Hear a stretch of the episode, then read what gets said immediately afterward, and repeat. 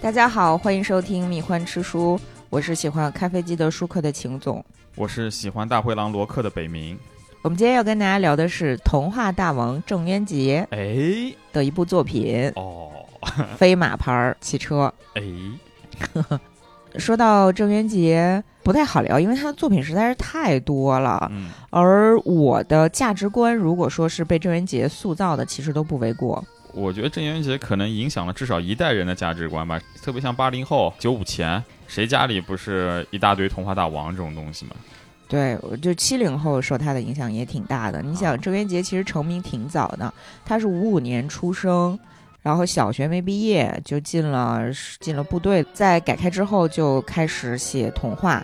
最开始写童话的时候呢，有一个想法就是，过去给孩子看的这种儿童文学也好呀，故事也好啊，也，都是喜欢用动物形象嘛。嗯，然后那个动物形象呢，一般都是什么小白兔、黑猫警长，对人类有益处的，就是很刻板印象的那种小动物才能够当主角儿。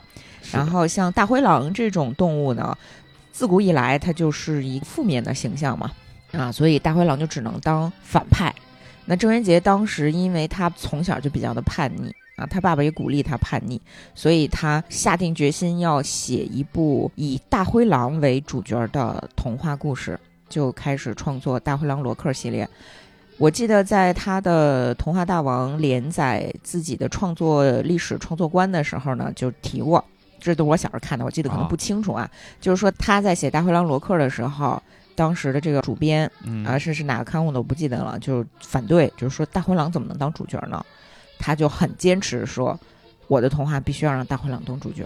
甚至不只是让大灰狼当主角，就我们传统上的一些主角形象，像兔子，嗯，在它里面干脆就是一个非常负面的象征。对，驯兔记嘛，对啊，对吧？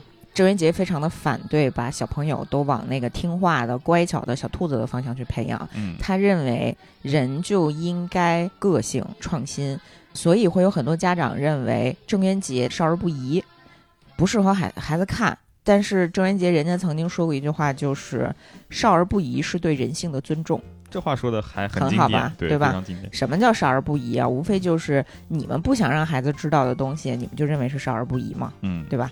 呃而且说他少儿不宜，真的是很冤枉，因为他的作品其实没有什么血腥、暴力、色情啊，或者是非常反社会的内容，嗯，最多就是鼓励家长在孩子特别小的时候给孩子进行性教育，以及去展示这个社会上真正的人性，而不是说把孩子放在一个蜜罐里头去欺骗他，告诉这个世界上只要你听老师的话，你就可以顺利的成长。不是的，他强调的是对孩子诚实。那很多家长无法接受对孩子诚实这件事情，他们认为骗孩子是天经地义的。所以我为什么说我的价值观可以说是被郑渊洁塑造的呢？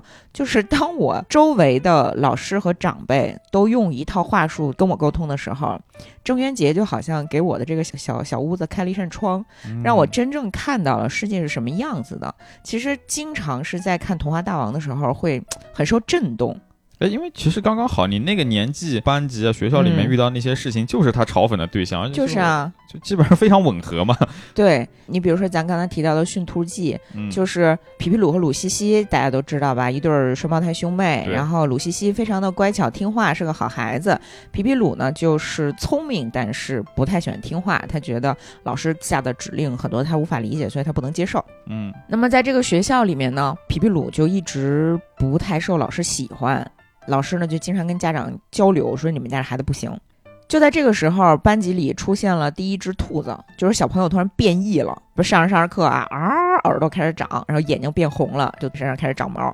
这个小朋友一开始非常的害怕，就开始哭泣，觉得自己怎么变得跟其他孩子不一样了。对。但这个时候，老师就欣喜若狂，如获至宝，嗯然后还把这个变成兔子的同学当成典型，向大家推广，说大家看到没有，这是你们的榜样，这将是你们的未来，大家一定要努力，都变成这样的兔子啊！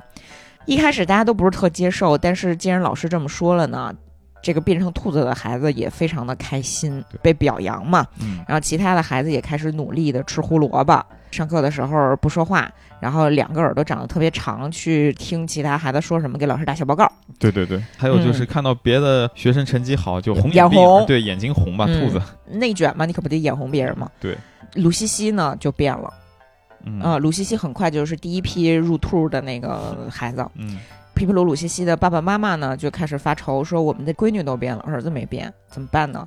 每天操心，深夜垂泪，就说这儿子完蛋了，以后这真的是在到社会就是没有办法变成栋梁之才了嘛，嗯那没有办法变成兔子了。这么大的压力之下呢，皮皮鲁一直是反抗，一直是反抗。作为一个孩子，他也反抗不了了，他就只能做了那个兔子的头套，把自己套起来了，就把自己假装成一个兔子。嗯故事的结尾是皮皮鲁也开始慢慢的被驯服，成为了一个兔子，这就是驯兔记。那你作为孩子，你肯定觉得这故事太棒了，但你想想，家长看到这样的一个情节的话，也特别的生气，是吧？尤其是你像我们作为八零后，家长还没有今天这么的，就是开放对这么的开明开放，然后有一些比较先进的教育理念。那个时候，甚至有很多家长会对老师说：“这孩子要不听话，你就可以打他，对吧？”对，所以不可避免的，很多教育工作者和家长就认为郑渊洁是学校的敌人，并且郑渊洁他的故事里面经常会倡导早恋。哎对，还真是哈，他不是倡导早恋，他就是说不反对练就练了，对他就是说，你们第一不要骗孩子说是垃圾箱里捡来的，嗯就是小朋友他是从这个精子卵子相遇、十月怀胎，然后怎么妈妈是分娩下来的，你都要在最早的时候告诉他。嗯你要在他对于这个为什么闪电比雷先到达的这个问题产生好奇心之前，先把他是从哪儿来的告诉他。嗯这样呢，他就会对性这个东西失去自己瞎探索的这个欲望，反而是更安全的，不会在成长的过程当中获得一些乱七八糟的那就以讹传讹嘛，比较不容易误入歧途嘛。也不太容易闯祸。对，最好的办法就是告诉别人真相。对，而且你像我小的时候看《童话大王》的时候，我记得有一期他是在讲什么？他是说我们每一个人都是优胜者。因为我们每一个人都是亿万颗精子当中竞争获胜到达卵子和卵子结合形成的个体，对，所以我们每个人都应该好好的自爱。看到这样的情节，作为一个小学生啊，我对自己的价值就有了一个判断，就是我不会自轻自贱，嗯对吧？所以我真的觉得郑渊洁的童话在那个时代真的是很好的。某种意义上，我觉得像现在很多家长啊，就是当年受到他影响的那一批人嘛，哎，对，也是把他的这个影响其实在往下传承。嗯，哎，北明老师，你你有没有什么特别喜欢的郑渊洁的作品？其实刚好就是你已经说过的那《寻途记》嘛，那篇我还挺喜欢的。是，但是人物形象上，可能我更喜欢大灰狼罗克，因为他从事过各种各样的行当，对对对，可能说摆过地摊什么的，卖烤鱼，对，卖过烤鱼而且还啊当过什么《红楼梦研究协会会长。对对对对对，我看的最多的大灰狼罗克就是《童话大王》的半月刊的那个阶段。哦，对，说说一下《童话大王》吧，《童话大王》最开始是双月刊，到了两千年前后就变成了半月刊。巨能写，就一个人写嘛。破吉尼斯世界纪录了吧？就一个人支撑着一部刊物几十年，每天都必须得写写满多少万字儿，嗯，非常的恐怖。而且他的水准一直还不错，就虽然到后期会有人评论他写的水，但我觉得他水也水的特有内容。比如说他会点评高考语文作文啊，然后后面的每一期《童话大王》都会连载《大灰狼罗克》，然后那个大灰狼罗克就是越写越现实主义，摆摊卖烤鱼，因为自己做的烤鱼太香了，吃吃吃，把那个烤鱼都吃了，就不愿意卖给顾客。然后烤鱼摊儿一开始他去办营业执照的时候，他想给自己公司起个名儿，然后发现那个名字怎么着都不通过。嗯，名儿吧，不是长了就是短了，就是办执照的那个部门的人，你知道吗？哦就我们不也办过营业执照吗？嗯是是是吧？特生气，他就跳到那个营业执照的窗口人员的那个桌子上，然后人家一看，哎呦，怎么是个大灰狼啊？太害怕了，赶紧给您办了。你想叫什么名儿就叫什么名儿嘛。然后他就开始开烤鱼摊儿，其实我觉得有点像他自况，因为他自己本人也干过各种各样的事情，他还修过飞机什么的。啊，对对，郑渊洁当过空军，啊、对啊空军地勤。之前还有一篇小说讲的是以一个男孩儿从小就玩空战游戏他加入空军之后，因为他之前玩那个空战游戏制作太精良了，所以他甚至成为了一个无师自通的空军飞行员，然后还去打敌人去，啊，都跟他亲身经历有关。然后你看那个大灰狼罗克里面还经常用一些流行用语，当时有一个叫那酷毙了的词儿，你知道今吗？天听起来土的掉渣。特别特别土，太过时了。嗯，但是其实“酷毙了”这个词儿，我猜测有可能是郑渊洁发明的。哇对，因为就是在《大灰狼罗克》的某一篇里面，嗯，他是做什么好吃的，说这个好吃的太香了，香死人了。然后他哦，说，我必须要发明一个词儿，表达这个东西有多好吃。他觉得香死了不够，所以他说我要用香毙了。哦，就我我必须用香毙了这个词。后来我才看到有人说酷毙了，哦，所以我小的时候一直坚信酷毙了这个词是郑渊洁发明的，嗯，有这个可能，有这个可能吧？你说你想想他影响力多大呢嘛，是吧？然然后那个童话大王后后面还连载舒克贝塔，舒克贝塔后来还当爸爸，啊，嗯，他们就是那个弄一大家族怎么着的？其实有点像《哈利波特》，被你这么一说，也是一开始特别适合低龄的小朋友，到后面各种黑暗内容、成人内容就慢慢出现嘛。对，你看舒克贝塔一开始不是爱拍电影吗，动画嗯电影，那个动画电影拍到他们揭露黑心商贩拿糖精兑冰激凌开始就不再拍了。北京儿童活动中心暑假的时候会放舒克贝塔的电影，然后我那个时候是小舞蹈演员，你知道吗？就我会周六被老师安排着去那个儿童活动中心跳舞，跳完舞之后就在那儿待着不走，就看动画片儿。哦，我第一次知道什么是糖精，知道糖精对身体不好，就是舒克和贝塔揭露了这个黑心商贩，他不用白砂糖，他用的是这个阿斯巴甜哦，啊，学着老多东西，为什么感谢郑渊洁呢？是吧？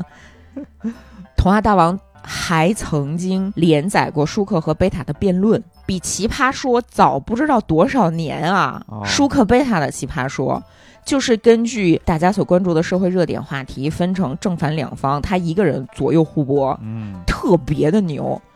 其中有一期话题是金钱是不是万能的？哦，这种内容，超脱儿童文学就是啊的范畴，这种内容是我小学五六年级看的。哦，那确实厉害，对吧？然后他的辩论基本上都是以马千言、洋洋洒洒。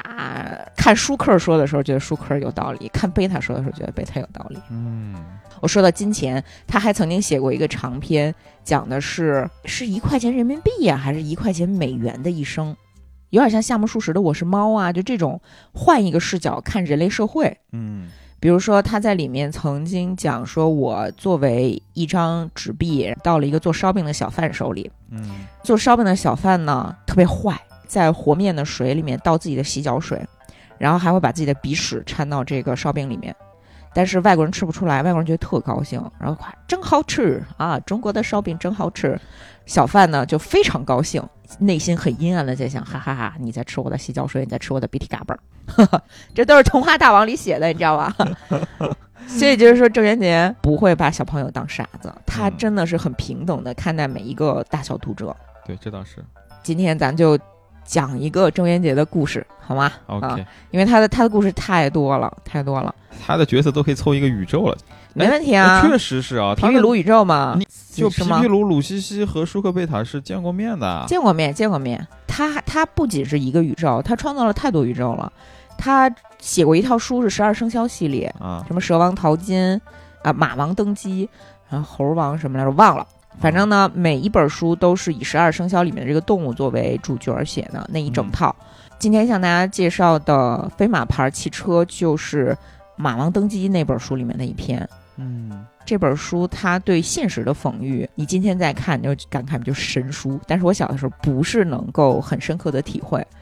这个这个故事它讲的呢是大家被困在一辆公交车上下不去，因为堵车。在这辆车上困了多长时间呢？多长时间呢？你说堵车，你堵个三个小时差不多了吧？但是在这个故事里呢，这辆车堵了十二年。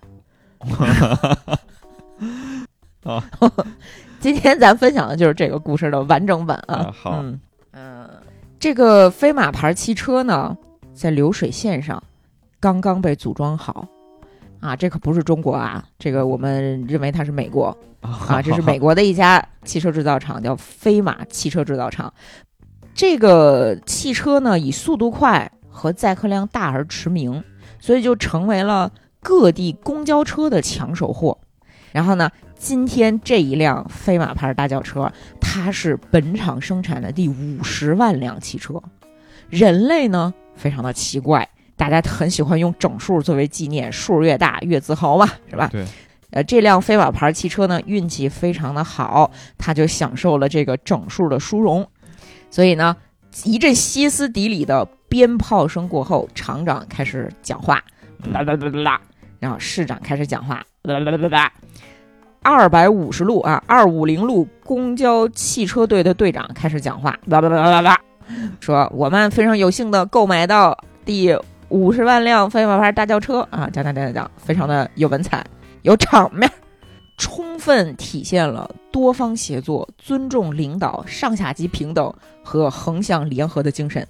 有包括市领导、区领导、街道领导、厂领导、车间领导、班组领导及供电局、供水局、供气局、供粮局、供供暖局、供冷局代表共四十五人，各持一把崭新的剪刀，在两米长的缎带上共同剪彩。四十五人两米长，为了保持步调上的一致啊，就怕谁先剪谁后剪，不是尴尬了吗？是吧？嗯特地从国家体育队儿邀请到了国际裁判明发令枪，噗缎带应着枪声碎尸万段啊！然后碎尸万段。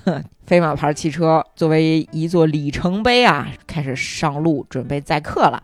他渴望奔驰啊，精神饱满的迎来了他的第一次运行了，他非常的开心。八点整，他进入了始发站，三个车门同时开门，乘客们争相恐后的钻进车里，以抢到一席座位为荣。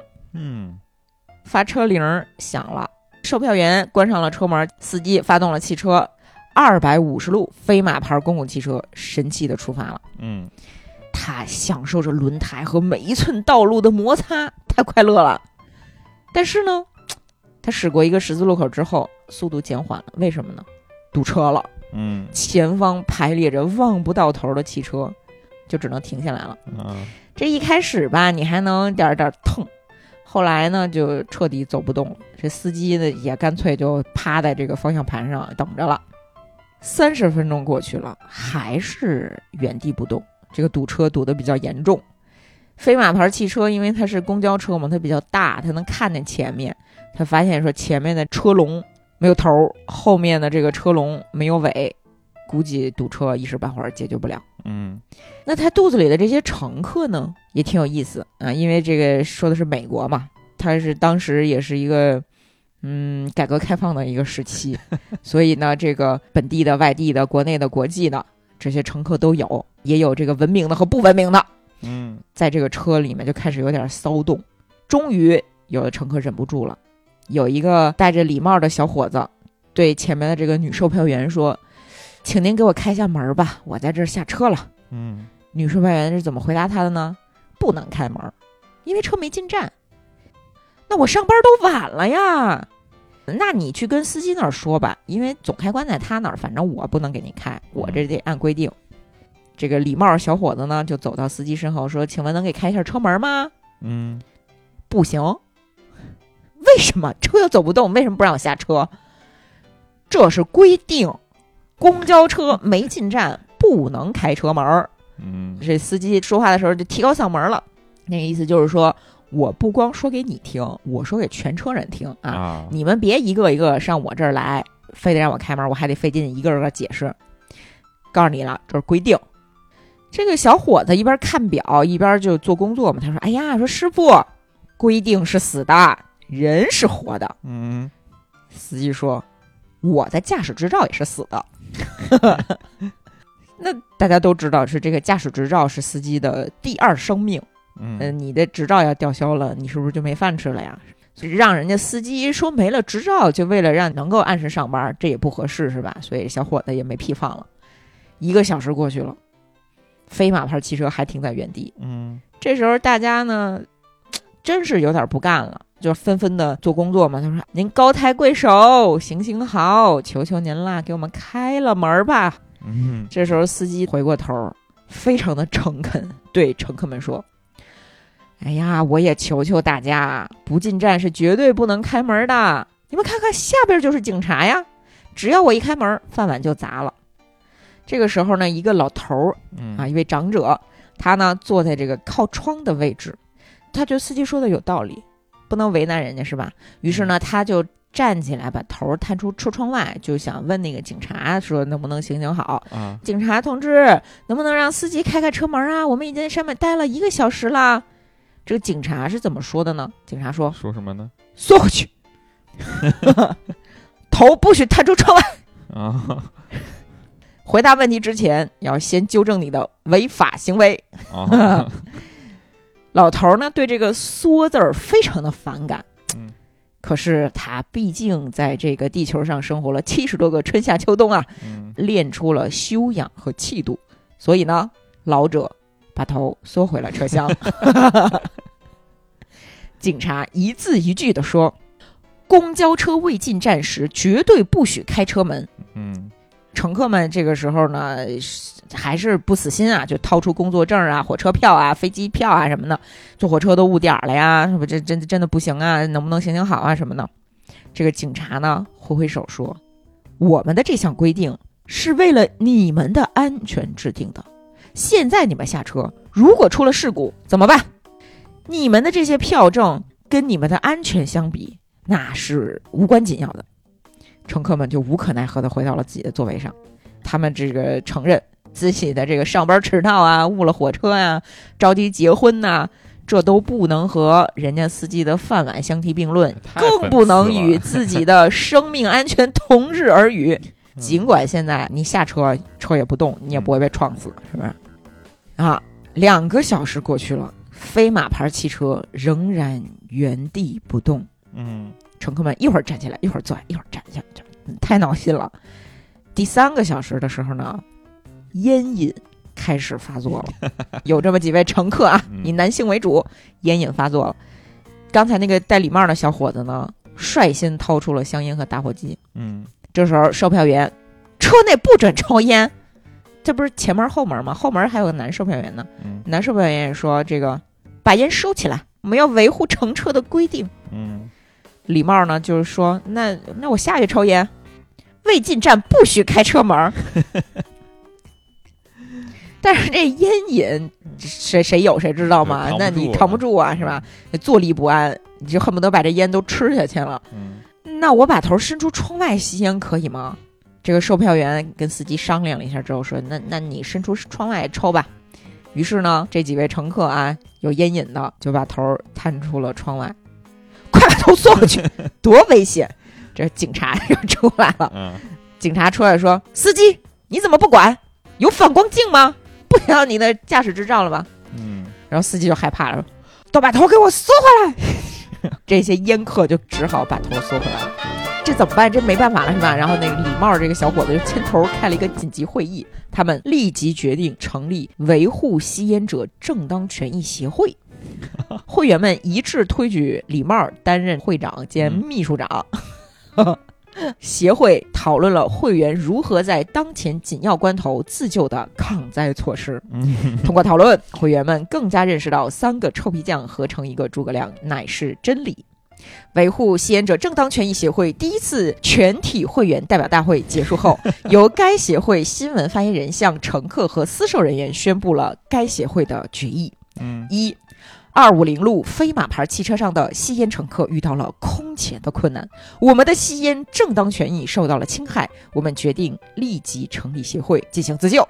二，本协会希望得到诸位乘客和私售人员的理解和协助。三，任何侵害本协会利益的行为，本协会保留诉诸法律的权利。啊这不是成立了一个组织嘛，是吧？嗯在这个组织的决议面前，私售人员和乘客都开始有一点敬意，表示出了比较恭敬的表情。嗯因为什么呢？因为这是大多数人第一次有幸与新闻发言人同车。然后，由这个协会的组织出面，会员们暂时与靠窗的乘客调换了位置。他们想出了一个解决办法是什么呢？就是站在窗前，头呢不伸出窗外，就是脸儿在这个车窗里，把这个叼着的香烟的这个香烟头儿伸出车外头，嘬这个烟卷儿啊，就恨不得让这个什么心肝脾肺肾全都过一遍这个尼古丁啊，这个 抽了两口，这嗯烟头就报销了，就扔出了车窗。然后这个时候呢，一个手提式扩音器从车窗外朝着车厢里喊：“随地乱扔烟头，罚款！” 就是一个戴着红袖章的大姐指着地上的烟头朝里面喊。那你不是这个协会的会长就傻眼了吧？这是你的失职啊，对吗？嗯会长呢还是比较有责任心的啊，他作为这个领导，问这个洪秀章说多少钱？洪秀章拿出一个这个罚款的一个单据本儿，一个烟头一元，这么贵？啊，烟价涨了嘛？洪秀章解释道。然后这个会长呢，自掏腰包拿出六块钱，哎，哦，接受惩罚。会员们呢，对这个会长的气度就表示这个很钦佩，我就觉得，这个可以，不愧是我们的会长啊。嗯嗯，然后这个会长就觉得说这六块钱掏的吧，反正也是有点冤，要不然我们在这个车厢里拉个赞助，设个基金会什么的，然后举办一个吸烟有奖智力竞赛吧，是吧？这样是不是就可以回本呢？嗯然后就开始就琢磨这事儿了。这篇儿先翻过啊，毕竟是少数人。那嗯接着这个车厢里的其他乘客，他出现了另外一个问题，就是人有三急。啊，这个小腹里面的某一个器官开始不断的膨胀。一开始呢，你可以动用毅力克制那个器官传递到大脑的信息，但是咱就说啊，毅力是有限度的。嗯所以呢，最先宣告危机的就是小男孩儿啊。这个小男孩儿呢，他比较的坦诚，嗯 就走到这个女售票员面前说：“阿姨，我要小便，现在不能开门儿，我憋不住了。”女售票员呢，其实她也有有这个需求嗯啊，但是她是工作人员嘛，对吧？你不能扰乱军心啊，你这个时候要维护车内的安定环境，是吧？于是女售票员呢就请示司机怎么办嗯啊？这时候大家纷纷说憋不住了，上厕所，我也要上厕所。司机看看路边的警察，对这女售票员说：“说，要不你你问问这警察，是吧？嗯咱都原地堵了三个多小时了，这堵车没有缓解的征兆啊。嗯，你问问吧，你是女同志，好说话。”女售票员呢就问这个执勤的警察说：“警察先生，Sir，这车上不少乘客要这个上厕所呀，咱能开车门吗？”这警察其实也觉得堵的时间可以了呀，嗯其实都能理解，都是人嘛。但是呢，他是一个执法者嗯啊，他不是立法者，他没有修改法律的权利啊，对吧？那法律是没有办法应对当下的情况，嗯呃但是你是没有权利修正他的呀，你是老几啊？哈哈。于是警察呢，他就说，要不这样吧，我请示一下。请示之前你们先别开啊。警察解下对讲机，我是洞洞八，我是洞洞八，呼叫洞幺，呼叫洞幺，请回答。右手拿着对讲机喊话，左手用大拇哥勾住腰带，就是那个样子，你能想象吗？哦，还能可以想象，乘客就很着急嘛，就都在这儿听墙根儿。挺传神的，哎 大拇指勾住腰带，嗯对讲机迅速就回复了呀，嗯啊，我是动摇，我是动摇，请讲。哇，动摇回复的这么快，敬业精神，很值得钦佩啊，是吧？嗯请示动幺，洞洞八管区内有一辆公共汽车已经被堵三个多小时，车上部分乘客要求上厕所，能否开门？而动幺是怎么回答的呢？动幺说：“此事涉及国家交通管理法规，我不能擅自决定，我立即向上边儿请示。” 警察就对大家说：“听见了吧？请示上边儿了，你们再坚持一会儿啊。”警察其实还是充满理解和同情的，咱说实话啊，就不能怪警察同志啊。就刚才那个小男孩儿，这个时候实在是憋不住了，就在这儿说：“我马上就要尿裤子了。”嗯警察就给他打气儿，再坚持一下。我真的坚持不住了。那你说一个小男孩儿他怎么憋呀，是吧？然后嗯车上的这个大姐呀、大婶儿啊、大叔们就看不下去了，就说这一孩子你也太为难他了，是不是？嗯有一位戴眼镜的知识分子说：“我听说男孩子憋尿不好。”哇！然后全体乘客就开始多方位的联想，说这小男孩怕不是要被这场憋尿给毁掉了吧？什么什么的。出于人道主义精神，司机再次请示洞洞八号警察，而啊洞洞八号再次请示洞幺，洞幺的答复是市里正在召开紧急会议 啊。现在呢，不止一辆公共汽车遭遇到了憋尿的问题，嗯憋尿问题在此次堵车事件中，目前还只能算三等疑难问题。你想想，还有其他的公共汽车有闹肚子的呢，是不是啊？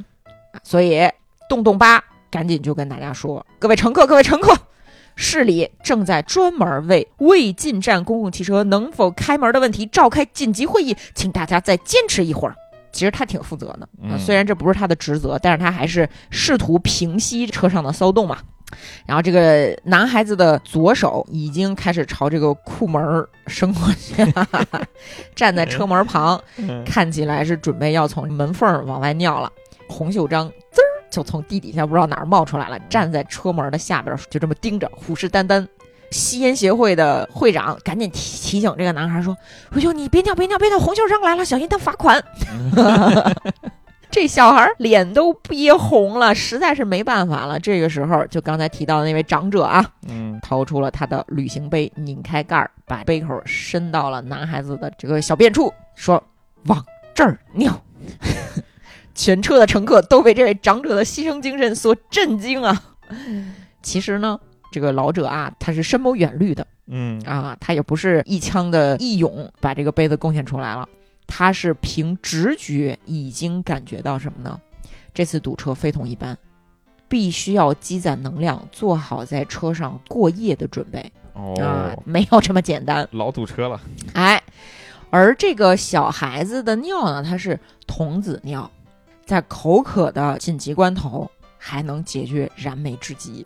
而且呢，童子尿啊，你说要包装一下，直接在这个药店的玻璃柜里面 出现了，说不定能治疗他的一些不治之症，比那些男厕里摆的制药厂接尿的塑料桶靠谱吧？是吧？所以呢，不能白被堵车。老者自幼在私塾里学的第一条成语就是“塞翁失马”，就是这条成语给了他的生命当了精神支柱，才使他能够活到这般年纪。男孩子呢，就对准这个旅行杯开始尿，飞流直下三千尺，尿了四分之三的时候呢，杯子满了。这孩子一个急刹车，又有人提醒说：“又，听说小孩尿到一半的时候停住更不好。”大家就很紧张啊，说怎么办？这孩子的未来就要毁了。嗯这个老者迅速将旅行杯的盖儿翻过来，一接班儿，剩下的四分之一就尿出来了，嗯配合的十分的默契。这个时候啊，全车咱们善良的对善良的乘客们报以热烈的掌声，谢谢爷爷。男孩子在一瞬间似乎长大了，这一泡尿让他悟到了人生。嗯，事情并没有结束啊、呃因为有有几位乘客看到了这个场面的刺激，更加的想要尿尿。哦 尤其是咱们的这个女售票员，女售票员就问这个洞洞八警察们说：“开完会了吗？呃，坐不住了。”洞洞八又拿起对讲机问说：“上面怎么回事儿？”而这个时候呢，市政府的这个会会议室里面，领导专家们正在研究公共汽车未进站能否开门的紧急议题。首先，市长表情严肃的主持会议，说：“这个接下来先请大家听交通警察局局长介绍情况。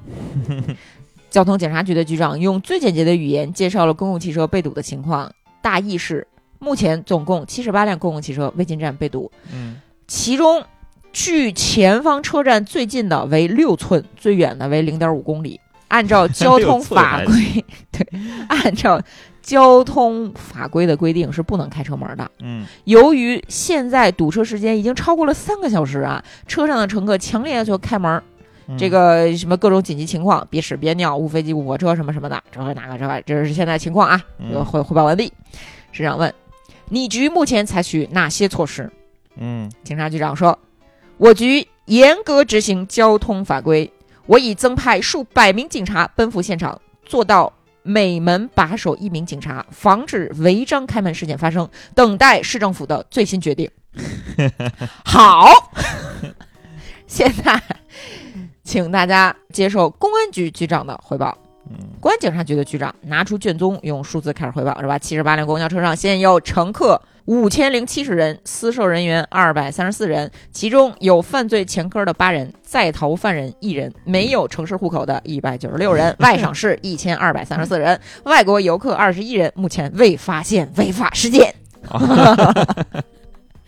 值得注意的是，有的车上成立了诸如协会类的组织，未向上级主管部门申报未刻公章，值得注意。市长问：“逃犯在哪辆车上？”警察局长看了看卷宗，说：“在二五零路飞马牌汽车之上。”哦，哦，呃 在场的这个与会人员啊，都对这个局长的效率感到非常的震惊。短短三个小时时间里，就统计出如此精确的数据啊！你能说咱们的这个各部门的人员不敬业、不高效吗？并且这二十一名外国人中有间谍一人。哦哇塞！市长的表情突然紧张了起来。啊，同车有没有乘客携带重要文件？嗯目前发现的最重要的文件是一名乘客携带了本市某区所属小学期中考试模拟考试试题。教育局长站了起来，绝不能落入外国间谍手中。听说外国间谍能从飞机的挂衣服钩里分析出洲际导弹，他们就不能从模拟考试题中分析出二十年后我国民族文化素质来吗？这个乘客真不像话，怎么能带着考题和外国间谍同乘一辆公共汽车呢？这个市长对咱局长马上下令说，立刻采取措施。是，接着呢，就是由教育局长、卫生局长、税务局长、新闻局长等等等等讲这个情况啊。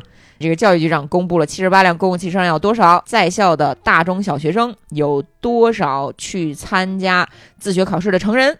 然后卫生局长呢就汇报说，这个车上啊，吉利肝炎、吉利艾滋病、吉利胆结石、吉利脚气。税务局长呢说，公共汽车上应纳个人所得税的人数和人名儿，逃税者多少多少。呃，这个一辆公共汽车占了多少地皮，多少小时以上需要缴纳占地税。市长对自己的部下在这么短的时间里掌握这么精准详实的资料啊，表示非常的满意。最后呢，这个市长突然想起来了，就问这个交通局的局长说：“嗯交通堵塞什么时候能缓解呀？”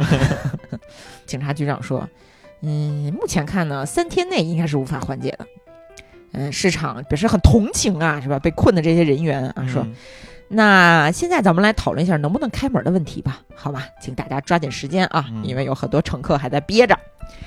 接下来大家就反复陈述利弊，分析可能发生的不测，运用二律背反、逻辑推理，最后一致认为什么呢？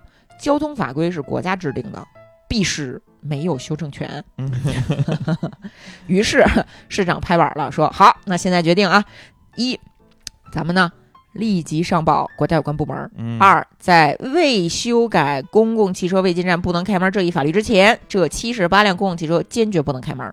我们必须对乘客的生命安全负责。第三，各部门需要立即行动起来，给车上的乘客提供方便，使他们感到每辆公共汽车呢都是他们的家。啊啊，呃，尤其呢，咱们得照顾老幼病残哦啊，一定要做好这个供应的各项的基础的设施。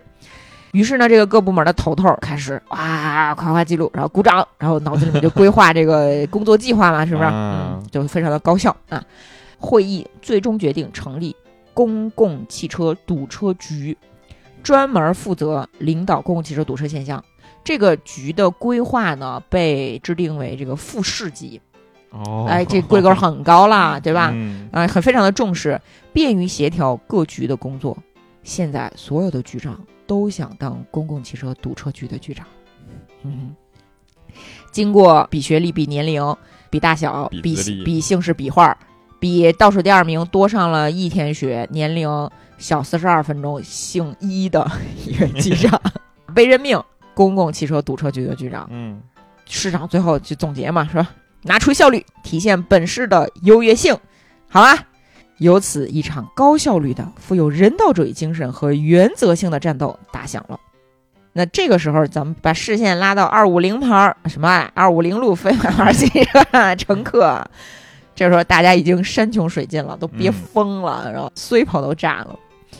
哎，汽车旁边响起了警笛的声音，洞洞八的身旁出现了一辆摩托车，摩托车上跳下了两位 Sir，呃，这洞洞拐和洞洞九，这三位警察一碰头，洞洞八呢就宣宣布市里的决定，说各位乘客啊，车门不能开，我们这三个警察每个人把守一个门儿啊，这是市里的决定。嗯车上一阵骚动啊！我在中午十二点了，车走不了，为什么不能开门啊？是吧？一直这外国人都抗议了，说我抗议，我 我要下车，这是为了你们的安全。每一条交通法规都是鲜血换来的经验，是不是啊？车未进站，开门出了事故谁负责？你们的亲人都在盼着你们平安的回家。洞洞拐理论水平很明显比洞洞爸要高嘛，嗯是吧？但是这个女售票员的脸已经憋紫了，大家都看出来她已经憋不住了。这个时候呢，老者稳稳地端着他那个童子尿旅行杯，就提议他说：“咱们呢也成立一个协会，保护撒尿的正当权益。”嗯啊，老者呢其实是从吸烟者协会的成立看出了组织的力量啊啊，然后乘客们纷纷的响应啊，当即就有很多乘客报名。这个女乘客们呢，觉得在大庭广众之下报名参加这个撒尿协会，反正不是特别的露脸，所以呢，就提议说，能不能给分成这个男女协会啊？撒尿协会能不能分给男女？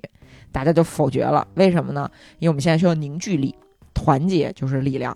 全车人都报了名，经过一番研讨，咱们这个新的协会名被定为保护尿路畅通者正当权益协会，简称保通协会。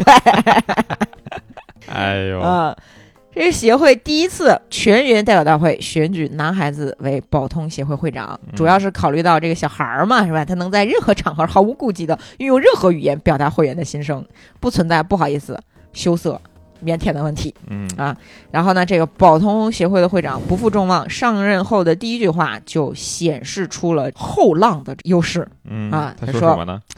谁有塑料袋儿？是贡献出来，成功的这动物啊，说什么？我们的这个选举啊果然是讲道理的，嗯是非是非常非常有有意义。对我们是有选举能力的，是吧？啊，于是呢，有塑料袋的乘客纷纷将塑料袋交到会长手里，一共嗯有四个。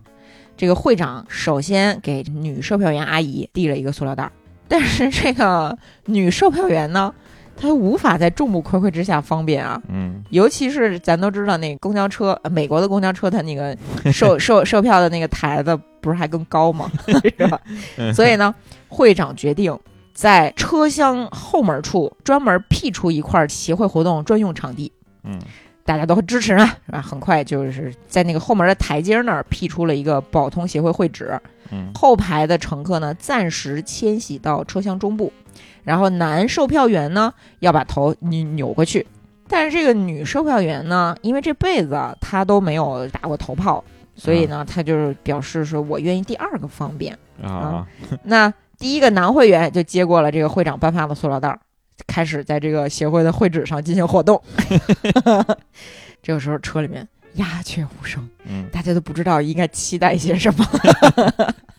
这个会员呢，尽管已经憋了两个小时了，但是他意识到说，这个鸦雀无声的车厢里能听到自己的这个泉水叮的话，呀？所以他也有点不好意思，又尿不出来，嗯然后就断断续续的吧，反正就是进行完了他的这个活动。正当他充满解放感的要回到自己的座位上，身旁的女乘客突然大叫起来：“漏啦！” 那音调无异于宣告 Chernobyl 核电站外泄了放射性物质。乘客们大惊失色：“什么漏了？什么漏了？什么漏了？塑料袋漏了！” 这个时候，大家才看到该会员手中盛尿的塑料袋儿下方有一个小孔，液体正从小孔中涓涓外溢。男售票员看到自己三包的地段上被撒上了尿，着急了，罚款。然后该会员左手五指并拢，形成碗状，放在这个下部的那个外露处。可惜肉碗并非固若金汤，然后呢，顺着他这个手指缝儿啊，又开始往外渗透。这个时候呢，还得看咱们会长，咱们这个保通协会会长这小男孩啊，飞速跑到该会员身边，用另一只塑料袋兜住出故障的塑料袋，把这个会员从危机中解除出来。但是其他的这个协会会员认为，一个会员活动一次就占用两只塑料袋是极其奢侈的行为。嗯他们开始怀疑该会员和会长有裙带关系，或者有什么比其他乘客关系更进一步的关系。不少乘客认为有必要成立一个纪检委员会。啊，啊，纪律检查委员会监督保通协会活动时可能发生的不正之风。啊然后这个男售票员呢，没有追究该会员往地上撒尿的违章行为，嗯为什么呢？因为他也憋不住了，他要给自己留一条后路。嗯 现在呢，这不就轮到第二个了吗？啊，就女售票员该活动了，是吧？当这个女售票员走到车厢中部的时候，车门外响起了警笛声，police car 呼啸着急停在二百五十路飞马牌公共汽车旁边，嗯跳下来三名全副武装的这个 Sir，其中两个人抽出了锃亮的手枪，你一看这就是负责刑事的了嘛，这就不是负负责交通的了是吧？然后这个时候各位乘客都紧张起来，这什么情况啊？是不是因为我们男女在同一个车厢里撒尿犯法了呀？这个时候，这个洞洞巴警察就问这个刑警说：“怎么回事儿？”啊，这辆车上有一名逃犯。这个刑警啊掏出一张照片给这个洞洞巴看，要不然开会的时候咱说过嘛，是吧？嗯，说过，啊，逮捕他吗？对，怎么抓？上车抓？从哪儿上？从车门上啊！公共汽车未进站不能开车门儿，这是特殊情况啊，那得请示上边儿。洞洞妈就不同意开车门儿，她要坚守职责。刑警非常的无奈啊，他说：“那这样吧，那我我我扒在车门上往里看看他在不在，行不行啊？不能扒车门儿，扒公共汽车车门是要罚款的。咱们作为警察更要以身作则，所以刑警们没有办法了，嗯只能包围了飞马牌公共汽车，等待逃犯跳车逃跑时再逮捕他。然后这个警警察之间的这个对话呢，就被大家听见了嘛，乘客们嗯又开始骚动，然后车里面还有个逃犯呢，哎，然后大家就就紧张起来了。为什么呢？因为大家都怀疑自己身边的人是逃犯，嗯同时呢又怕别人怀疑自己是逃犯，这个气氛就非常的紧张了嘛。然后女售票员呢，实在是憋不住的那个女售票员呢，就赶紧跟这个保通协会的会长说：“这个，哎呀，就欲言又止。”这会长就说：“你快去呀、你快活动去啊，就尿尿去啊。我我怕，我怕，我怕逃犯看。飞马牌汽车周围的警察越来越多，看来呢，这个上边还是不同意为了抓逃犯而违反法律法规。嗯但怎么办呢？这个警察就站在这个警车顶上，拿着扩音器对这个乘客们说：“说，乘客们请注意，乘客们请注意，你们乘坐的公共汽车上有一名黄姓逃犯，警方请你们提高警惕。”逃犯一旦作案，大家群起而制服他。只要公交车一进站，我们马上逮捕他。乘客们这个时候谁也不敢吱声女售票员忍无可忍，终于尿裤子了。她 飞快地逃回自己的座位上，用自己从小在幼儿园积累的经验把尿捂干。这个我跟你说，区区不才。你也有这经验吧？小的时候在幼儿园其实还是挺受重，我上了三个幼儿园，其中啊有一些老师真的是特别的那个，让你不敢提出上厕所这种需求，真假的啊？真的。而且小的时候不光是上厕所、连吃饭都是非常痛苦的酷刑。是吗？为什么？我没跟你讲过吗？就是幼儿园逼你吃肥肉嘛。啊，我为了害怕老师说我，就把肥肉揣兜里带回家给我妈。就是小的时候在幼儿园真的是有很多童年阴影好吧，啊。好吧，这这插话结束。嗯回到这个故事里啊，女售票员不是正在把尿捂干吗？与此同时，为了保护国家法规的神圣性和严肃性，新成立的公共汽车堵车局决定将所有被堵公共汽车的车门临时封死，以防止个别私售人员或乘客在一时冲动的情况下违法乱纪打开车门。哎呦，这哎这不是不是牛逼啊嗯乘客们觉出了这个问题的严重性，嗯，就开始嚷嚷：“干嘛要把门封死啊？这要堵多少天的车呀？要不咱跳窗户吧？你把这门放，万一车上出点什么事儿呢？万一爆炸呢？这不是还有逃犯呢？把我们都囊死了怎么办呀？嗯跳窗户吧！”但是没有人敢跳，第一个跳出去的肯定会被抓，肯定会被抓，嗯而且会被警察把他当成逃犯去处置，嗯对？吧？这个时候呢，乘客们的目光都集中在了司机身上，大家都希望司机能够代表他们去跟这个上级进行协商。这个时候呢，司机正在被生理和心理折磨，为什么呢？因为他太饿了。哦啊，，他都饿得不行了。他准备打开驾驶座旁的那个小门儿，下车跟那个警察交涉一下。但这个小门的把手啊，刚转了，呃，这么一个就是三十度吧，车下的警察就发出了警告：干什么？然后这个门把手千分之一秒的嘣儿就还原了。我我我我我我下下车。交通法规规定，公交车未进站，司机不得离车，学过吗？学过，学过，学过，学过，学过。知法犯法，驾驶执照拿出来。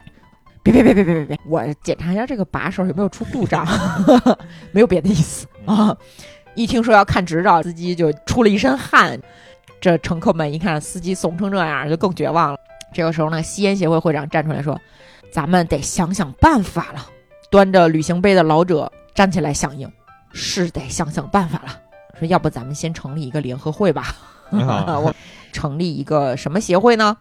成立一个叫二百五十路飞马牌汽车乘客私售人员联合会，简称二百五非乘私联合会嗯啊，没有人反对，大家一致推举旅行杯的老者，哦旅行杯老者成为主席。哇，给老头儿高兴的呀！这老头儿全身的细胞都调动起来了，因为他这辈子没想过自己还能当主席。啊，贼高兴，颤巍巍地站起来，举着这个瓶盖儿说：“感谢诸位推举我担任 二百五非诚司联合会的主席，嗯我将尽心尽力为诸位会员谋福利，请大家看我的决心！”咣呀，童子尿一饮而尽，大家无不感动，报以热烈的掌声。嗯主席抹抹嘴儿，看到他的下属中还有外国人的时候更激动了。这是个国际组织啊！他这个右手的杯子往左手的瓶盖里又倒了一杯尿，再一次一饮而尽。此刻他真希望这辆车永远的堵下去，一直堵到他死为止嗯啊！然后呢，这个旅旅行杯盖儿一盖，这不就能盖上了吗？嗯？盖好之后呢，主席呢准备同各协会的会长开个碰头会。除了吸烟协会和保通协会之外呢，我们还决定成立吃饭协会、睡觉协会、文娱协会、治安协会、外交协会等等协会。保通协会呢，也由此分为大保通和小保通协会。各协会会长兼任二百五非诚司联合会的常委。啊嗯，正当联合会召开首次常委会讨论会员自救问题时，哎，这个车外又响起了喇叭声儿，就说什么呢？说这个二百五十路公交汽车乘客私乘人私售人员请注意，本市已成立公共汽车堵车局，专门领导这次堵车事件中的公共汽车。现在告诉大家一个好消息，嗯什么好消息呢？局长来看望大家啦！乘客们没想到这么快就成立了专门局，然后新局长有这么多的工作，却要亲临第一线看望受灾公民，大家心里着实一热嘛，对，非常温暖。非常温暖。局长站在一个临时搭起的、坚固度足以使用一百年以上的讲坛，开始发表演讲。公民们，你们都是遵纪守法的 citizen，虽然你们面临着我们这些车外的人无法想象的困难，比如说男女同车大小那个啥，嗯等等等等，我仅代表市政府感谢你们，是你们使本市今天的发案率与昨天持平，创造了历史上今天发案率最低水平之一啊！谢谢大家，卑职将尽一切努力解决大家的困难。诸位有什么困难和要求，可以向我提出来啊。然后这个时候大家就开始七嘴八舌的说嘛：我要赶火车，我要吃饭，我要去登记结婚，我要回国，我要这个，我要那个，我要这个那个。啊，哎，大家静一静，最好呢是派个代表啊，一项一项分轻重缓急，循序渐进的说。哎，刚才哪位说要登记结婚来着？局长对这件事儿特别的感兴趣，为什么呢？因为他一判断啊，他觉得这件事儿有一定的新闻价值哦啊。一个穿着西装的小伙子从车窗里探出头说：“我我我要结婚。”把头送回去，就是这个，就赶紧把头缩回去是吧？然后堵车局局长这个非常有非常感兴趣，说：“哦，你要去登记结婚？对呀，我昨天都跟我那个未婚妻约好了，我们今天上午九点要登记啊，我说领证，现在都下午两点了。”这个局长很高兴，拍着胸脯说：“别着急，一个小时之内让你结完婚。”然后这个赶紧把这个秘书叫过来啊，这这个那个的一吩咐，然后秘书一脸心领神会，操办旨意去了。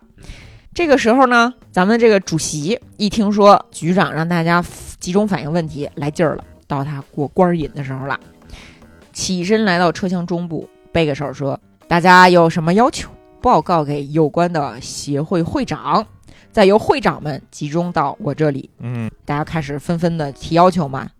主席来到车窗边，对着车外的局长说：“报告局长，车上有两位外国友人，我们听不懂他们的语言，能否派翻译过来？”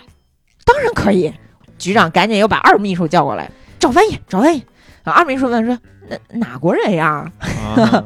然后这个主席就是：“哎呦，忘了问了，我工作没做好，气死了，气死了，气死了。”然后赶紧回去问说：“你你们是哪国人？”然后外国人说了一个主席没听说过的一个国家名字，是不是大概什么特立尼达、多巴哥 然后主席为难了，这不知道哪国人啊？然后二二秘书这不是追问吗？是吧？二秘书特着急，就是想让局长看到说自己的这个工作效率比那个大秘书要高。嗯 说哪国人哪国人？哎呀，这个车上没有人听懂他们说的话呀。局长呢，就是满面春风的对二秘书说：“啊，没关系，就算是外星人，咱们也能给他找过来翻译。”嗯啊二秘书说：“当然，当然，当然。”于是呢，就准备去把外语学院的所有的教授全都搬来。哦，哎，与此同时呢，二二百五十路车队主管交通的这个交通公司的领导来了。本来呢，今天下午是要举办一个司机的交规考试，但是由于非买牌汽车的司机不能准时到场，就没办法举行。这个事情就是说，你还不能提前考，因为你提前考了之后，你就怕有题泄露给这个候考的人嘛，对吧？这非常符合逻辑嘛，是吧？嗯所以呢，负责安全工作的领导在管片儿警察的监督下，拿着密封的考卷儿来到了司机驾驶座的下边儿嗯啊，必须同时参加考试。这个司机隔着车门就问这个领导说：“不是前天才考过吗？你要考呀？”安全领导啊拿出这个考卷儿就说：“那这还老出事儿呢？你不得多考吗？多考不得才安全吗？”嗯然后就拿着对讲机开始说：“主考场注意，主考场注意，我是三号流动考场，我是三号流动考场，本考场已做好考试准备。啊，”对讲机宣布：“我是主考场，请各流动考场注意听口令，预备，开封。” 啊，开始啊，就撕开了这个什么牛皮纸袋儿，什么大红章啊，抽出拿出抽出卷子递给司机，然后司机就开始答题呀，这个是吧？生怕做错呀。第一题是，本市本月应该撞死多少人？第二题是，本市本月能压死多少人？第三题是，本市本月已经撞死多少人？第四题，本区本月已经压死多少人？第五题是，本市本月还允许撞死多少人？第六题是，本区本月还允许压死多少人？第七题是，本市和本区本月距离完成撞人致死指标还各有多少人？司机一看，简单啊，难不住我呀，我每天都在背这些数据啊，是吧？嗯答完了之后，检查了十遍，递出去之后，监考官判完卷子说：“嗯，不错，一百分儿，嗯，盖个章。”好，这个呢就是本年度第一百二十八次交通安全测试考试已经通过，恭喜你有资格继续驾驶公共汽车了。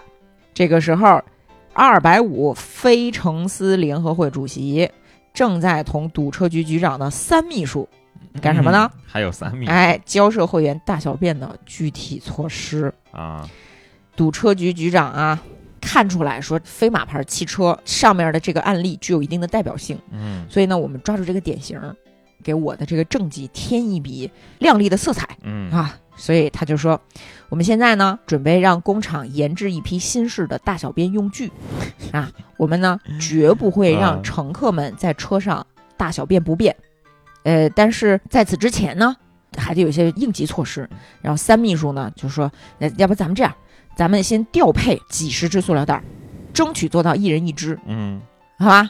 局长一听，行啊，那我我得我得有更高的这个智慧嘛，是吧？我说嗯啊，小小三儿，你说的对啊，但是咱们这批塑料袋呢，不能要透明的啊，哦，不能要透明的 更高的智啊，更高的智慧。五分钟之后，这很高效啊！塑料袋运到了这个汽车旁边，局长亲自将它们隔窗送到乘客们的手中。哦，这个时候，刑警出来了，提醒局长说：“局长，车上有一名逃犯，该不该给他塑料袋？”局长略略沉思之后说：“该给。嗯为什么呢？因为逃犯憋尿之后，很有可能触发他的作案冲动，所以呢，我们给逃犯两个塑料袋儿啊，啊。可是没有人知道谁是逃犯。这这个时候，大秘书风尘仆仆的赶回来，他身后跟着一群男男女女，还有扛着摄像机的。这个大秘书办事就是比较稳妥。啊嗯报告局长，这个姑娘就是车上那位小伙子的未婚妻。哎，这位呢是婚姻登记处的主任。我还叫来了电视台的记者和报社的记者，一一介绍。握手，欢迎大家。局长笑容满面。这次堵车事件时间之长，在本市历史上是罕见的，嗯但至今为止还没有一个人违反国家有关法律法规。堵车不是好事儿，但坏事可以变成好事儿。本局的任务就是给被堵的乘客提供方便，让他们感到什么呢？宾至如归。啊哈！局长走上前去，握住未婚妻的手，说：“你们就在这里举行婚礼，由我担任证婚人，好吗？” 然后这未婚妻巨高兴，啊，为什么？非常感动，嗯他一直梦想有一场盛大的婚礼。嗯这一场婚礼，你别管怎么着吧，我有电视台啊、嗯啊，电视台和报社都在这儿啊。所以呢，未婚妻羞答答的说：“我同意。”而且这是他第一回拉局长的手啊啊，他觉得非常的荣幸。好，那现在就举行婚礼。这个问车上的小伙子：“这小伙子，你是自愿同他结婚吗？”行，是是是。然后主人又问了新娘一遍，啊，新娘说是，啊，自愿的，就给他们俩颁发大红烫金结婚证书。新郎看着自己的新娘子跟局长握手，然后他自己呢，由于不能把手伸进车外，局长也不能把手伸进车内，要接过证书的时候呢，还得由洞洞八号警察使用手提式测量仪观察双方有无违章行为，不能越界。对，车车上这些大家其实也不是特别高兴，是为什么呢？因为大家都希望这个婚礼赶紧结束，这样咱们的局长呢可以腾出精力来解决吃饭问题。可是呢，婚姻证书颁发了之后，还得有婚礼仪式呢嗯啊，鞠躬、讲恋爱史、七大姑八大姨，这个双方亲属要塞红包。呃，新娘给新郎包糖纸、包香蕉、包橘子、包花生，是吧？新郎得给新娘带花儿，这个那个的吧。然后新郎官呢厚颜无耻地向局长提出了洞房问题。局长说：“这个堵车现象一缓解，此问题迎刃而解。现在呢，你们二位不妨两地分居，不失为考验双方感情的良机呀、所以新郎只好眼巴巴地看着新娘子走了。真啊能说话的局长，嗯嗯，这这一篇接过了之后，就赶紧解决吃饭问题嘛，嗯是吧？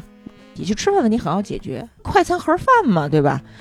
这然后呢，我在给你们调配这个快餐盒饭的同时呢，我把歌舞团给大家调来为你们表演，好不好哦啊？然后。为了防止违纪行为发生，一些想灾民所想、急灾民所急的工厂，绝不是发国难财的，赶制了一批传送装置。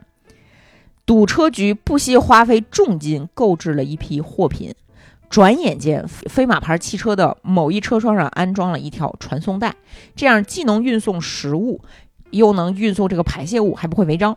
嗯啊，哎，这个时候大家就看到了啊，这个汽车上一盒盒精美的快餐通过传送带运进了车厢，什么咖喱牛肉盖浇饭、西红柿盖饭、什锦炒饭，什么什么 spaghetti，就这些东西都有啊，一袋袋儿有 代谢中产物，对。代谢中产嗯物，，什么健康的、不健康的，嗯什么稀的、干的，就这些啊，嗯就运送了出来。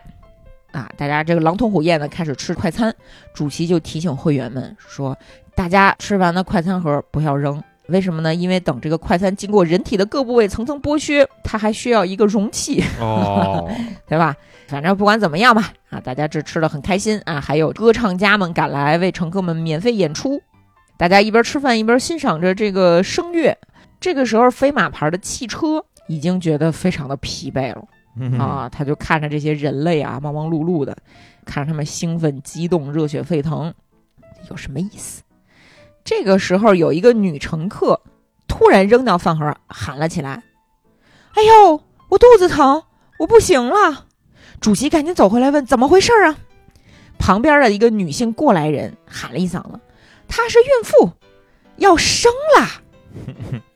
啊，有孕妇啊？那车上有医生吗？大家这个一看没有，没有怎么办呢？只能赶紧再协调啊，协调说你那个有孕妇要生孩子怎么办呀？车上没有医生，赶紧报告局长嘛。局长非常的兴奋，肯定不能让他下车去医院呀，嗯也不能让医生上车呀。那怎么办呢？让他坚持住，我们马上就到。又吩咐大秘去请最好的妇科医生，吩咐二秘去调配通讯设备和闭路电视。嗯三秘书通知电视台的记者嗯哈，然后联合会的主席呃忙得团团转，然后先折腾大家，说给这个孕妇腾出座椅啊，躺下，又是给她照顾这么递水啊什么的，是吧？他也非常高兴，因为他没有想过还能增加新会员呀。有 新会员还行，然后各部门儿各部门儿详细询问了孕妇的有关情况，诸如什么呢？是不是本地户口啊？哦是不是婚生子女啊？哦啊，这个生的孩子是否是计划内的呀？是不是近亲结婚呢？家族有没有各种病史啊？最后呢，堵车局长批示同意生产哦啊，然后又成立了一个任务组。嗯那咱们局长呢是亲自担任堵车孕妇生产指挥部总指挥，车上注意，车上注意。局长拿着步话机就指挥啊，嗯主席呢，其实主席有点不高兴，因为局长说的是那个车上注意，嗯没没有称呼他的职务，但是呢，他也没办法，他赶紧回来说：“车上听见了，车上听见了，请讲。车上请注意，咱们紧密配合，对这名孕妇进行遥控生产，听明白了吗？”呃没明白，是这样，我们请来了本市第一流的妇科专家，通过闭路电视系统指挥你们给孕妇接生。嗯具体事务由指挥部常务副总指挥跟你联系，然后呢就把这个对讲机给了那个或或给给给了常务副指挥，然后就走了。因为咱们不有传送带了嘛，所以嗯各种的这个消毒的器械呀，然后接生的用品啊、药物啊、闭路电视系统啊都运进去了。孕妇呢，在一个临时搭成的白色小棚子里面，拿这个摄像机照着。四名女会员担任接生员，头上都戴着各种很先进的设备啊，什么耳机呀、什么麦呀、都准备好了。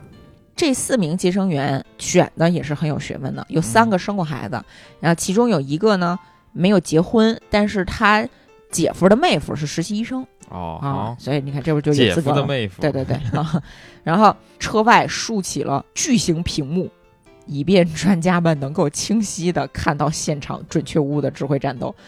为了防止坏人偷看屏幕，嗯总指挥部还连同治安部门儿加强了屏幕周围的警戒工作。哦 夜幕降临了，供电局优先为飞马牌汽车接通照明电源，车厢里灯火通明。供电局局长向乘客介绍，这批电流为奥运会指定产品。啊啊，电视台、呃，新闻电影制片厂、科学教育电影制片厂、广播电视台、报刊杂志社，一切取得了合法证书的这些机构都来了啊！他们要讴歌这个不平凡的事件。常务副总指挥对着对讲机问说：“都准备好了吗？”嗯专家组准备就绪，接生组准备完毕，警戒组准备就绪，新闻组准备完毕，后勤组准备就绪，通讯组一切正常。这个副总指挥开始报告总指挥，一切准备就绪，请下命令。总指挥说：“开机。”然后这个时候，嘁啦咔啦，嘁啦咔啦，一个女婴诞生在了飞马牌汽车上。然后这个时候，这个婴儿的父亲被三密接来了。嗯就大家就期望这个父亲能说一点这个感想嘛。你猜这个爸爸说的第一句话是什么？怎么是个女的？不是，把闭路电视关上吧。就不管怎么样吧，反正这个女孩的啼哭声传出了车厢，大家感到非常的欣慰，是吧？然后这个来办手续的呀，什么落户的呀，宣布这个孩子合法性啊，什么入托入学、参加工作，什么退休金火化，什么享受优先的什么政策呀，都来了。后来就说这给孩子取个名儿吧，是吧？不然怎么落户口呀？西安协会的会长想给孩子取名叫爱丁，因为是爱尼古丁，被否决了，这不是巧了吗？嗯主席提议说，我们给他叫车生洛夫吧，就是车里生的芙蓉花，车生洛夫。啊，这嗯。外国人嘛，不用起咱中国人名字啊，就车生洛夫，然后大家同意了，嗯，没有问人家爸妈的意见。反正总之呢，是大家一起决定的。呃，因为孩子是集体劳动的成果，啊，爸爸听着有点不是味儿，但是也没办法，就接受了。牺牲完孩子之后，就是要进入第一个夜晚了，就是这个飞马牌汽车的乘客们要在车上过夜嗯啊。然后堵车局呢，批发价调拨了毛巾卖给各位乘客嗯啊，然后又以批发价调拨了一一批这个防弹衣裤给女乘客啊，因为女乘客对于男女同车就寝表示担忧，嗯尤其上面不是还有逃犯呢嘛？对吧？嗯谁也不知道是谁啊。然后这你说这个虽然考虑的很周到，但是有一个问题没法解决，就是这个没地儿躺，嗯大家只能站着入睡。就是说我们身体直立着如何睡觉？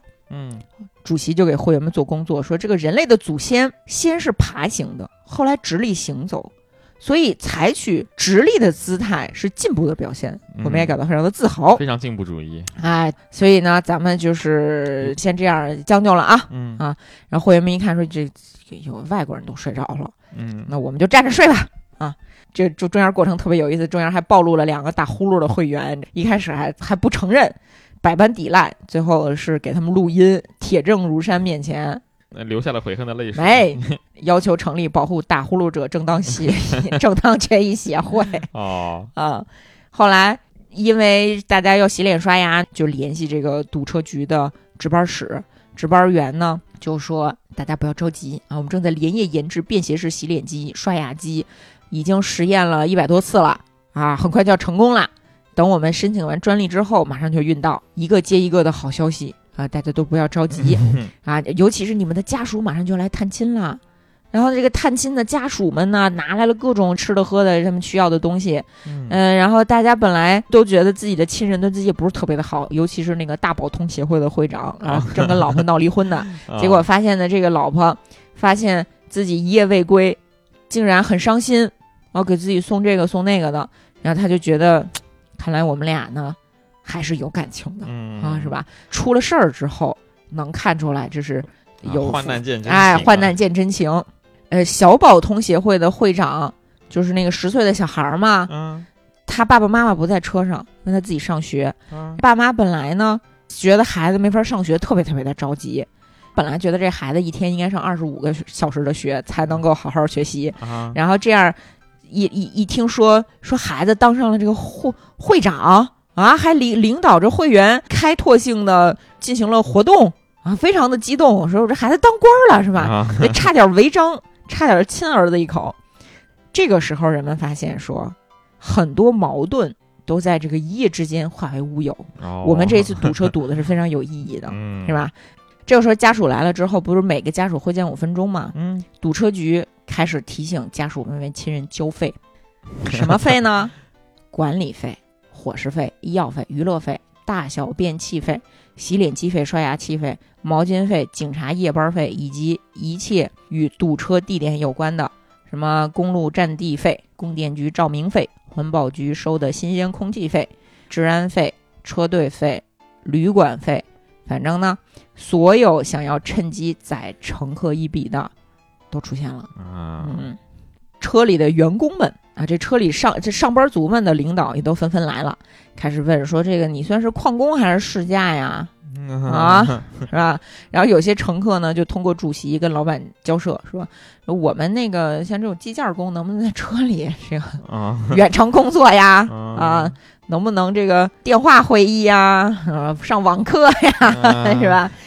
有一个领导呢通知那个女接生员，你还记得吗？说嗯，不四个女接生员吗？对，就通知那个年轻的女接生员，他说你呀，本月献血轮到你了嗯，啊！昨天单位三次抽签儿都抽到你哦啊！说这个不献血的话呢，你就是别想入民主党哦哎，你别说民入民主党了，共和党也不让你入。啊啊这不是美国吗？啊，这个这个女接生员呢，她就说，我自己不在场，你们是怎么抽的签儿？怎么是抽三三次签儿都抽到我呀？嗯啊！但是一想说不不让入党，哎，那没办法，还是还是那个什么吧，反正女女性造血功能也强嘛。嗯，这是领导说的，不是他说的。这个时候，那个交通局的验车大队来通知飞马牌汽车该进行年检了。这为什么年检？这不是为什么您这不是刚堵上对啊，这不是才一公里吗？嗨，这考试还 一对吧一？天一考呢，恨不得。然后这个警察说那不行，那也得检。然后就什么近光灯、远光灯开了一溜儿之后，边上合格，然后收了一百块钱验车费。然后这个外交局、旅游局来慰问外国友人啊，说你这护照上的签证日期还有两天就到期了，如果逾期的话，你就非法入境。嗯这个时候呢，有一个社会学者挺身而出，他说不能因为人家这两位乘客是落后国家的公民就歧视他们，为什么呢？因为国家落后对世界也是一种贡献。生态平衡同样适用于社会学领域，如果没有落后国家，就不存在先进国家。嗯，所以明白了吧？所以我们要对人家好一点啊，哎，不然的话，呃，社会平衡一破坏，人类就毁灭了。哼，这个后来还有什么事儿呢？你比如说，这个堵车局就在这个飞马牌汽车旁边啊，这天长日久了，堵车堵下去之后呢，呃，他们兴建了一座接待站兼旅馆，专门接待家属啊啊，。旅馆的设施堪称一流。收费高昂。对，收费高昂，准备在堵车缓解之后呢，评上五星级酒店宰老外。慢慢的吧，反正大家都开始习惯了，因为这个时间越来越久，这都不是一天两天的事儿了啊。大家发现说，我们人类呢，其实适应力非常的强大。我们养成的很多习惯，什么躺着睡觉、桌子吃饭、上厕所、才能大小便、到医院生孩子，就这些行为都应该被改革。嗯，完全没有必要啊！而且被堵的这个公共汽车上不是有个逃犯吗？对，他都没犯罪，说明被堵的这个公共汽车有使人重新做人、脱胎换骨的功能 啊。然后再加上这个联合会所属的协会越来越多，几乎每一个乘客都担任了某某一种会长，嗯有些人甚至身兼数职。然后咱这主席呀、这算是过足了瘾了，是吧？嗯，这这，我的天呐！呃，在这个主席的领导之下，各种商业网点服务设施雨后春笋的在这个汽车两边就出现了，然后还有研制的什么微型厕所的裤子吧，就这个裤子啊，隔音、隔味儿、隔水，不管你走到哪儿，你就在国宴上，你是照尿照拉，你都没关系，啊不会不会被人发现。净化装置一瞬间就把这个你的排泄物啊转化成了气体，吸到人的身体里面，吸吸进去之后还能增加人的卡路里。哦，啊，这牛不牛？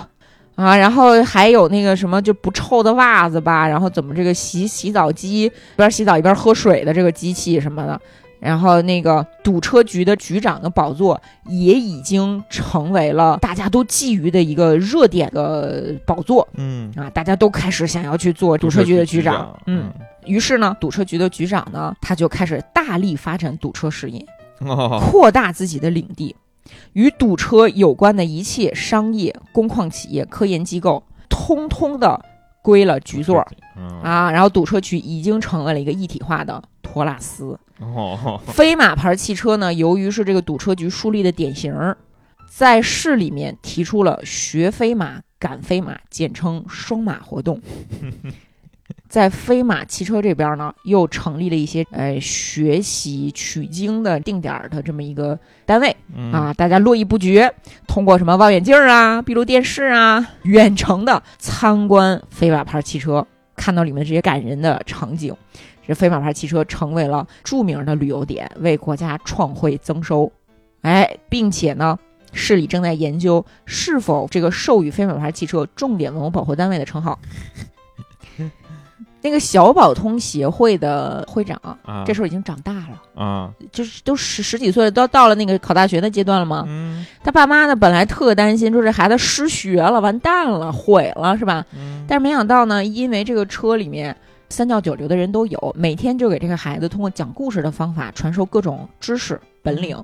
这孩子特聪明，聪明到什么程度呢？就是通过闭路电视，由各行各业的专家给这孩子出题，全被这孩子虐了。哦，太聪明了，但是爹妈呢特别的痛苦，因为他们宁愿孩子是一个笨蛋，但是呢有大学文凭，也不愿意这个孩子特聪明没有文凭。哦，啊 然后还记得结婚的那个新新郎新娘吗？嗯，这个新郎当了爸爸，怎么当的呢？好 他儿子是第一例国内的试管婴儿。哦啊这个新郎官呢，每天通过电视屏幕和儿子共享天伦之乐。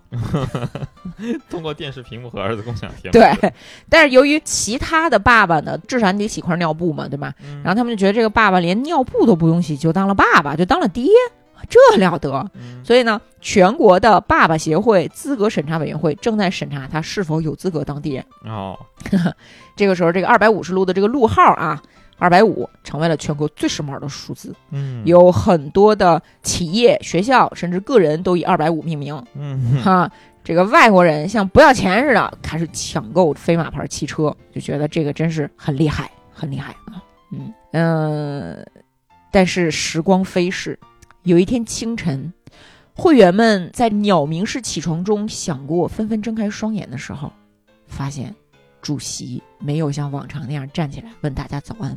哦，吸烟协会的会长走到主席身边，发现他已经奄奄一息了。会员们立刻围拢过去。这个时候有一个医生出现了，你还记得车上没有医生吗？没有啊，对啊，那这个时候呢，有了这个通过闭路电视培训获得了医生执照的医生，哦，走过去做了全面的检查，发现说这个主席不行了，不行了，即将寿终正寝撒手人寰，啊！主席睁开双眼说：“我我死后报纸上能发消息吗？” 当然能，您可是驴级领导呀！因因为因为这个这个国家它分为这个猪、驴、马、牛、象、狮等等这个行政级别啊，啊啊然后那驴级级驴级呀，可是消息旁边儿能登照片吗？这个，哎呀，这个吸烟学的会长吧，他他知道这驴级领导其实是不能登照片的，啊是吧？你按规矩办事儿嘛。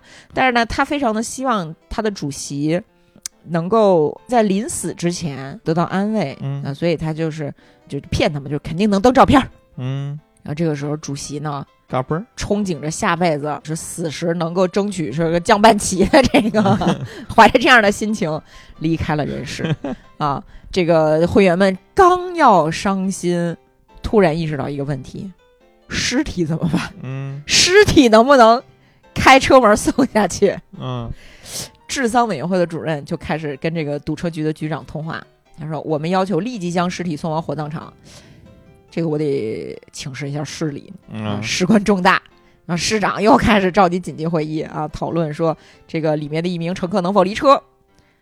如果同意他出来，咱们可就前功尽弃了。对呀，你这个交通法规上写的清清楚楚，交通汽车未进站，乘客不得离车。嗯，可是他死了，而且他还是一个领导人员，他是个旅级。这个驴级嘛，它也不属于珍贵动物保护范围呀、这怎么办呢？这是他们想了一个办法啊。会议决定说：一，该乘客（括号已故）不能离车啊，因为法律法规。二，非法牌汽车现在是具有国际影响的汽车，是全世界观察该国法治健全的窗口。以后有任何有关非法牌汽车的情况，均由市里决定，不得嗯擅自做主啊。然后三，非法牌汽车非城市联合会主席的级别立刻升为马级，并且呢，新任主席将由市里任命，不得自行选举。在车外对车内进行遥控领导，都不能是由车内的哦都不是车人来担任。里的人了，对，第四，立即命令科研单位研制保存尸体的新产品，注不是水晶棺，因为该尸体级别不够。啊，会员们，这个车上的会员们看到这个决议，又喜又愁。喜的呢是这个级别上调了，愁的是完了 要跟尸体永远的生活在一起了。反正后来他们就研究出一种那个特种尸体凝固剂，就是一注射，嘣儿就会变成一个铜像的那样的。嗯啊，然后咱们的这个主席被注入了这种凝固剂之后呢，变成了一尊雕像，正襟危坐在车厢的一角。嗯这项发明轰动全球，几十位国家元首、亿万富翁什么的都来打电话购买，他们希望自己死后能够变成雕像，嗯，流芳千古。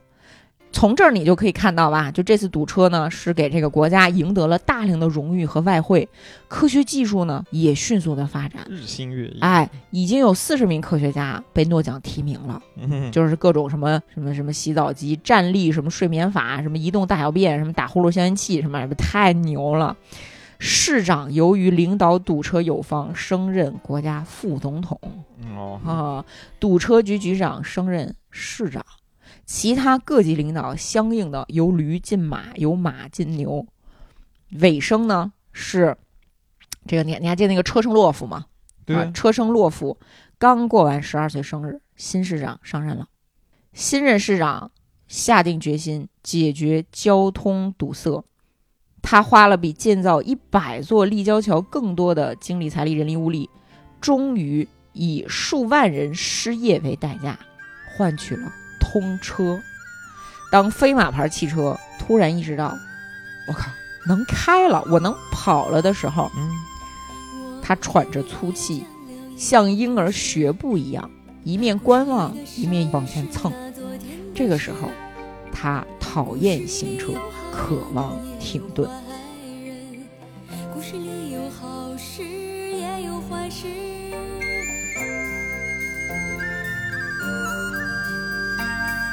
故事里有多少是是非非？故事里有多少非非是是？故事里的事，说是就是，不是也是。故事里的事，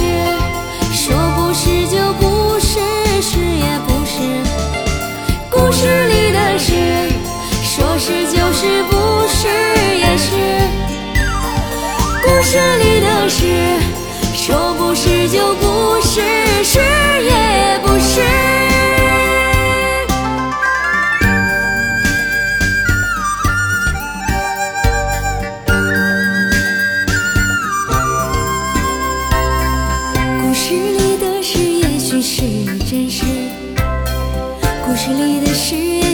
从来没有的事。其实故事本来就是故事，故事就是故事，故事就是故事。